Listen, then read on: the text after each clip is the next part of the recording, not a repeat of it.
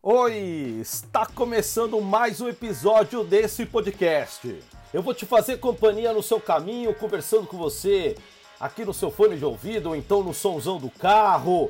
Valeu, é muito legal fazer companhia para você no estudo, às vezes ali antes de dormir. Tem uma galera que me conta que me coloca na caixinha de som, vai fazendo ali as coisas da casa. Não importa onde você esteja, eu vou fazer companhia para você e a gente vai falar do assunto que a gente mais curte, que é futebol. E hoje eu vou contar um pouco da história do treinador Abel Braga, que estava no Fluminense até o dia 28 de abril, ou melhor, 28 de abril. Ah, aí sim, agora saiu direitinho. E nessa data ele anunciou a saída do Fluminense e o fim de sua carreira no banco de reservas, ao menos nos times brasileiros. Vamos ver, o futuro virá, o futuro irá dizer se essa, de, essa decisão, melhor dizendo, é definitiva ou não. Então bora lá, você quer conversar comigo? Você vai fazer o seguinte, você vai lá no meu Instagram, pi.paulinácio. Você vai lá, coloca a sua ideia. Depois eu vou ler aqui sua opinião no próximo podcast, tá bom? Eu tô produzindo, eu tô apresentando, eu tô fazendo tudo por aqui. E você já sabe, se quer anunciar, você vai no canal do Paulinácio PI, arroba gmail.com, pra gente começar aí, estabelecer uma parceria comercial e aumentar as suas vendas. Então bora lá, vamos falar de futebol, vamos falar de Abel Braga. O Abelão como é conhecido no meio, ele é um técnico que não tem aquele estrelismo de outros treinadores, também não tem todos os holofotes, como às vezes treinadores de carreiras mais modestas. Vai, vamos citar o um nome, por exemplo, Rogério Ceni. Rogério Ceni tem muito mais holofote, com um currículo muito mais modesto do que, por exemplo, o Abel Braga, o Abelão. É um treinador de fala mansa, sai daquele estereótipo teatral também é direto, é verdadeiro, duno, já causou constrangimento para outros eh, treinadores, para outros dirigentes, às vezes até por isso que não foi chamado para a seleção brasileira. Ele pagou o preço de ser sincero, de ser verdadeiro. Tanto que na Copa de 2010, o Dunga foi o treinador na Copa da África do Sul sendo que o Abel Ferreira já tinha, ou melhor, o Abel Braga, o Abel Ferreira do Palmeiras, né? O Abel Braga, ele já tinha todo um currículo que permitiria ser treinador da seleção brasileira. Eu fico imaginando, foi aquela Copa que o Dunga não levou Neymar nem Paulo Henrique Ganso, que estavam voando com a camisa do Santos. Eram jovens jogadores, sim, mas poderiam muito bem ter participado daquele grupo. E, na minha opinião, o Abel Braga não teria desperdiçado essa chance e nós poderíamos ter avançado muito mais longe na Copa de 2010. Pô, você ainda tinha Kaká, ainda tinha Ronaldinho Gaúcho, Zé Roberto, o zagueiro Lúcio em gigantesca fase, era o goleiro Dida. Nós tínhamos ali Luiz Adriano no comando de ataque, então assim, nós poderíamos ter ido muito longe nessa Copa de 2010. Poderíamos, mas, enfim, os caminhos tomados foram outros. Só para fazer aqui um resuminho, sem fazer aquela biografia comprida, aquela biografia que nunca termina, tal. O Abel ele foi jogador, ele foi zagueiro, daquele assim, zagueiro zagueiro, né? Não tem nessa de ah, estilo. Não, zagueiro zagueiro, aquele que é o seguinte, alguém vai ficar, ou é a bola ou é o jogador. Tanto que ele fez, ele comandava uma zaga no Vasco na década de 70 que tinha o nome de, o apelido de a barreira do inferno.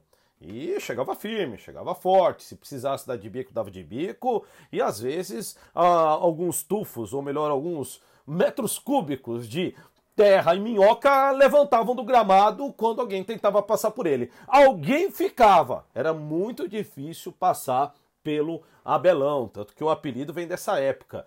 E mas ao mesmo tempo, ele tinha uma classe, ele tinha ali um posicionamento tático para a época muito inteligente, tanto que ele chegou à seleção brasileira e disputou a Copa de 1978 na Argentina. No currículo como jogador, ele tem passagens pelo Fluminense, que é a sua base, pelo Vasco, onde foi titular absoluto, pelo PSG. Sim, ele foi um dos brasileiros ali que abriu o caminho para o Paris Saint-Germain. Todo mundo só pensa ao Neymar. Quem é mais antigo, tem, quem tem por volta aí de 45, 50, 55 anos. Lembra, por exemplo, do Raí liderando o PSG. Mas antes disso, nós tivemos o Abelão. E também pelo Botafogo. Como treinador, ele encerrou a carreira no modesto Goitacás, da cidade de Campos dos Goitacazes, no norte fluminense, e ali mesmo ele já começou a sua carreira. Em 87 já foi para o Botafogo no lugar do saudoso treinador Jorge Vieira e depois em 1988 já foi para o Internacional. E daí para frente deslanchou. Uma carreira que depois envolveu passagens na primeira metade da década de 90 por vários times de Portugal, como por exemplo Rio Ave e Famalicão. Depois, na segunda metade da década de 90, já de volta ao Brasil, passou pelo Vasco, pelos três clubes paranaenses, o Atlético, Curitiba e também o Paraná, e fez ali o ciclo dos quatro grandes do Rio de Janeiro: Flamengo, Fluminense, Vasco e Botafogo. E títulos. A carreira de títulos, ó, ou melhor, o currículo de títulos também é muito grande. Você tem Taça Guanabara e Campeonato Carioca como jogador. Aí você vai falar, pô, mas não tem aí um brasileiro, uma Libertadores? É importante a gente lembrar que na década de 1970, o campeonato estadual era o principal campeonato, era o principal torneio do calendário. O campeonato brasileiro durava ali três, quatro meses, muitas vezes nem terminava no próprio ano.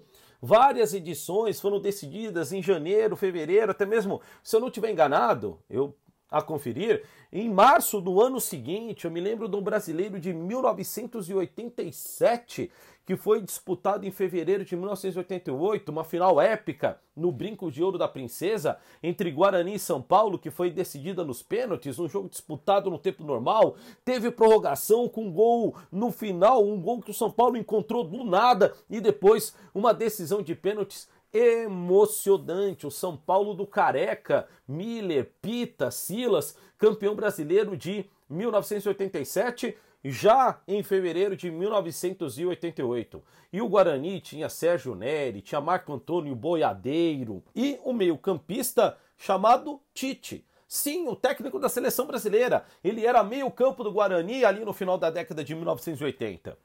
Então o campeonato brasileiro ele era minoritário, não se dava aquela importância. Era importante para o clube ter hegemonia, ser campeão estadual. E isso, como jogador, Abel Ferreira ele conseguiu. Abel Ferreira não, de novo, Abel Braga. Gente, o, o, treinador do Palmeiras, ele toma tanto espaço, mas tanto espaço que a gente acaba trocando. Então, ó, para não trocar mais, Abel Ferreira do Palmeiras. Eu tô falando aqui do Abel Braga, que nós vamos chamar daqui para frente de Abelão, tudo bem? Então vou falar agora do Abelão. Então o Abelão, enquanto treinador, foi campeão estadual em Pernambuco, no Paraná, no Rio de Janeiro e também no Rio Grande do Sul. Campeão nacional nos Emirados Árabes pelo Al Jazeera na temporada 2010-2011 e campeão brasileiro em 2012 pelo Fluminense. Na Libertadores, um título em 2006 com o Internacional e no mesmo ano o Mundial de Clubes da FIFA, aquele jogo épico contra o Barcelona do Ronaldinho Gaúcho, 1 a 0, gol de Adriano Gabiru, o improvável ídolo daquele título de 2006, porque o craque era o Fernandão. Domínio, tem um domínio da bola, Ronaldinho faz a marcação à distância, Índio chuta de qualquer maneira para o meio do campo, de cabeça torneou Adriano Gabiru, tocou para Luiz Adriano para o Yarley, olha o gol do Inter pintando, Luiz Adriano está livre da vaiada e tocou no Gabiru, vai marcar o gol, atirou, gol!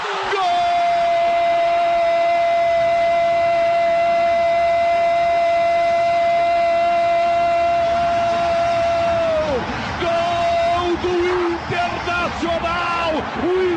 ser campeão do mundo! O Inter vai ser campeão do mundo também há 36 minutos! Um tabelamento espetacular! E Arley mete no Gabiru, criticado, odiado pelo torcedor do Inter, reverte! Ele é o teu amor, torcedor colorado! Ele é o teu amor! Tinha também o Yarley, Alexandre Pato surgindo, fazendo ali marabalismo. Então, era um time recheado de estrelas. No gol, no gol era Klemer. Sim, passagem pela Portuguesa, pelo Goiás, pelo Flamengo. Gente, que time era aquele? Que time era aquele do Internacional? Era uma, era uma equipe de jogar bola assim, o Rafael Sobis. Gente, que time era aquele? Uma máquina de jogar bola esse Inter de 2006. E com esse currículo todo, Abel, ou melhor, o Abelão, poderia ter sido treinador da seleção brasileira. É uma pena. Eu gostaria muito de ter visto a seleção brasileira disputar uma Copa com um treinador desse currículo, que como jogador também disputou, conhece, sabe lidar com vestiário. Se você pensar o seguinte, ah, aqui é, táticas o Abelão tem, não é nada demais. Ele tem um estilo de futebol que de treinar que me agrada muito de Vamos fazer o básico bem feito. Eu trabalho com as peças que eu tenho, eu analiso aqui jogo a jogo, situação a situação, clube a clube. E isso faz dele um treinador único. Tudo bem, não teve a mídia que muito treinador tem? Não, não teve. Talvez tenha é, faltado esse trabalho, entre aspas, de assessoria, é, de é, media training, assessoria publicitária, alguma coisa disso, mas o Abelão, ele foi muito fiel aos seus valores, muito fiel aos seus princípios, e ele sabe, ele pagou um preço por isso? Pagou, ok, mas isso não tira, isso não desmerece uma vírgula do currículo de Abelão, um dos maiores treinadores do futebol brasileiro. No internacional, ele tem uma verdadeira idolatria. Ele é considerado por muitos de lá como o maior treinador da história do clube. São 338 jogos. Não tem ninguém à frente dele. É o cara que mais dirigiu o Internacional. E da parte do Abelão também tem uma gratidão e uma identificação muito grande. Vamos ouvir nas palavras dele. É, tinha que ser aqui, porque foi aqui onde eu tive as maiores conquistas foi aqui que tudo aquilo que eu dei para o clube eu recebi muito mais em relação humana, em carinho, em trabalho, em amizade. E claro, os títulos mais importantes do clube também foram os mais importantes da minha carreira. Então, essa, além dessa identidade muito grande que existe, hoje eu me sinto orgulhoso, orgulhoso é, por esse dia, por esses números, de estar à frente da equipe. Mas eu só posso dizer uma coisa para o Inter: muito obrigado e gratidão. Nos títulos de 2006 ficou muito claro como o Abelão, sem aquele academicismo, aquele falso academicismo de outros, conseguiu fazer trabalhos únicos, pois ele combinou a sua liderança, o seu comando, com uma autonomia que os jogadores tinham dentro de campo. Vamos ouvir. É, eu sei que eu tive importância nesse momento, mas era, era muito pouca. É, esse, esse, esse Inter de 2006, depois do amadurecimento da conquista da Libertadores, né, no meio do ano, ela, ele, essa equipe se tornou uma equipe, entre aspas, com dois comandos é, falo no aspecto tático, era eu fora o Fernando dentro. Nós, nós mudávamos a forma de jogar sem substituir. Isso por um nível, um nível intelectual, né, de inteligência e de um apego muito grande à parte tática. É uma coisa que eu sempre primo, né, sempre é o que me fascina na, na minha profissão. E o Fernando, ele entendia isso de uma maneira.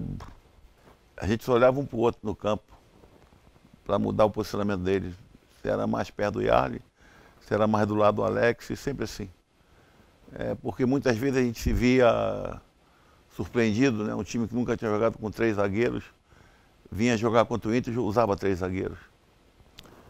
E existe teria que haver uma mudança tática, né? ou adiantamento ou um atraso, né? trazer ele um pouquinho para trás. E normalmente quando vinha de forma inesperada o terceiro zagueiro, ele, ele subia no campo.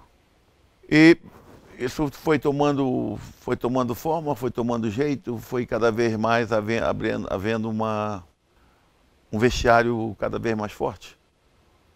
Era um grupo incrível, um grupo, vocês sabem, praticamente toda a Libertadores. Jogou o Granja. E já no finalzinho ali entrou o Ceará e não tinha briga, não tinha ciúme, não tinha revanchismo, não tinha nada. Tinha cada vez mais um espírito de equipe, um espírito de, de sacrifício enorme que nos levou até aí. E o resultado não poderia ser outro. Há uma clara identificação de internacional com Abelão, da mesma forma que Palmeiras com Luiz Felipe Scolari, o Filipão.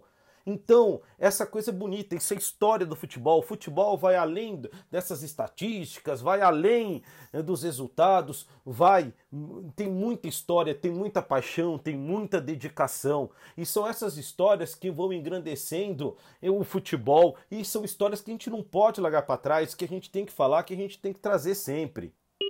No último dia 28 de abril, nós assistimos ao fim do último trabalho do Abelão inclusive no Fluminense, seu clube de coração, o clube onde ele se formou como jogador. Apesar de todo essa, uh, esse carinho, foi uma relação por muitas vezes muito atribulada. No Fluminense, ele nunca, por exemplo, como jogador, ele nunca conseguiu se firmar como titular. Isso ele só foi conseguir no Vasco da Gama. Ele teve brilhantes passagens, inclusive com o título de 2012 mas por várias vezes ele saiu muito triste, muito chateado com o que estava acontecendo no Fluminense. Somente um coração que tem amor pelo Fluminense pode colocar o clube acima das questões de conjuntura, de contexto. Ainda assim, ele está saindo do Fluminense com o título de campeão carioca de 2022, depois de 10 anos de seca de títulos, sobre o maior rival, inclusive. Então o Abel Braga, sempre que ele esteve no banco do Fluminense, ele entregou muito, assumiu o time em situações extremamente complicadas e sempre pediu para sair quando ele estava vendo que o trabalho não estava rendendo o esperado, como agora em 2022. Então, segundo aqui o blog do PVC no GE.com, no Globoesporte.com, ele procurou o gerente, ou melhor, o diretor executivo do, do clube, o Paulo Angione, para dizer que não estava feliz que ele estava percebendo o desgaste, que ele estava percebendo a insatisfação da torcida, que o desempenho não estava melhorando dentro de campo, desde o título estatual contra o Flamengo, então ele pediu para sair. E ele, inclusive, depois disse: se não for fora do país, a minha carreira como treinador aqui dentro acabou. Eu não quero mais. Palavras do Abelão. Segundo mesmo, ele já teve convites para ser diretor técnico, diretor de transição, algo parecido como, por exemplo, que o Murici está fazendo no São Paulo. Então, ele quer trabalhar na organização, mas não mais ali no campo, ali no banco de reservas, no dia a dia, no cotidiano, tendo que tomar as decisões mais urgentes, as decisões mais pesadas ali no calor do jogo. Eu gostaria muito de ver o Abel Braga dirigindo um time de São Paulo. Eu imagino ele dirigindo o Santos. O Santos do presente, de 2022, é tem um elenco modesto. Eu acho que o Abel Braga faria ali um trabalho incrível com os jovens da base que o Santos possui, que é um time que tem uma base muito forte, que revela bons jogadores, que tem um trabalho bem legal, junto com outras figuras que ainda estão no elenco titular do Santos, eu acho que ele iria muito bem, iria muito bem. Eu acho que formaria mais uma identificação Abel Braga e Santos. Gostaria muito de ter visto também o Abel Braga dirigindo o Corinthians, mesmo esse Corinthians de hoje na Taça Libertadores da América, em vez do Abel, em vez do Minto, ou mais uma vez eu falando do Abel Ferreira, hein? Você tá vendo que o treinador palmeirense não sai da minha mente.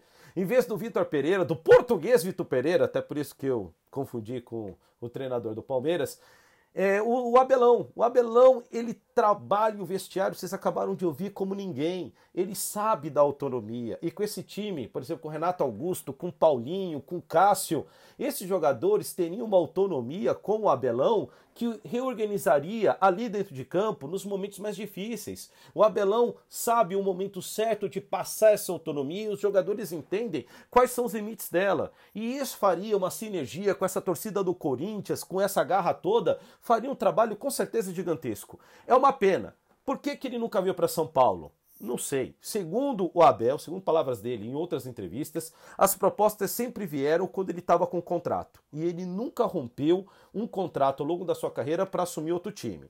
Ele, quando rompeu, ele saiu da equipe, ele fica um tempo, depois ele assume outra. Mas ele nunca parou um trabalho para assumir uma segunda equipe com o contrato em andamento. E isso é verdade, eu verifiquei. Propostas, por exemplo, ele já teve perto de vir para o Palmeiras várias vezes, mas ele sempre estava com o contrato valendo e ele nunca quis romper esses contratos. Mas, quem sabe, a gente. A, as coisas ainda estão por acontecer. Quem sabe ele reconsidera essa decisão e venha um dia ainda treinar ele que está à, beira de completar 70 anos de idade, mas ainda com muita linha para queimar, ele está bem, ele está atual, ele eu, eu acho que ele tem motivação e eu acho que ele se entregar um time bonitinho para ele, eu acho que ele é capaz de reconsiderar. Ô Abelão, vem treinar um time aqui em São Paulo que eu acho que você vai se dar bem. Então é isso aí, pessoal. Foi um pouquinho aqui da história do Abelão para você. Se você gostou desse podcast, você vai compartilhar com outras pessoas, você vai comentar isso com os amigos. Você pode escrever para mim no arroba pi.paulinácio lá no Instagram e vamos trocando mais ideia, vamos trazendo mais outras grandes histórias do futebol aqui para você, sempre trazendo a emoção que também envolve o rádio. O podcast é um rádio diferente, só que em vez das ondas da radiodifusão, a gente usa aqui os bytes da internet, a gente usa os dados para levar para você essa emoção que o futebol tem. Então valeu, te encontro no próximo episódio. Até a próxima, tchau!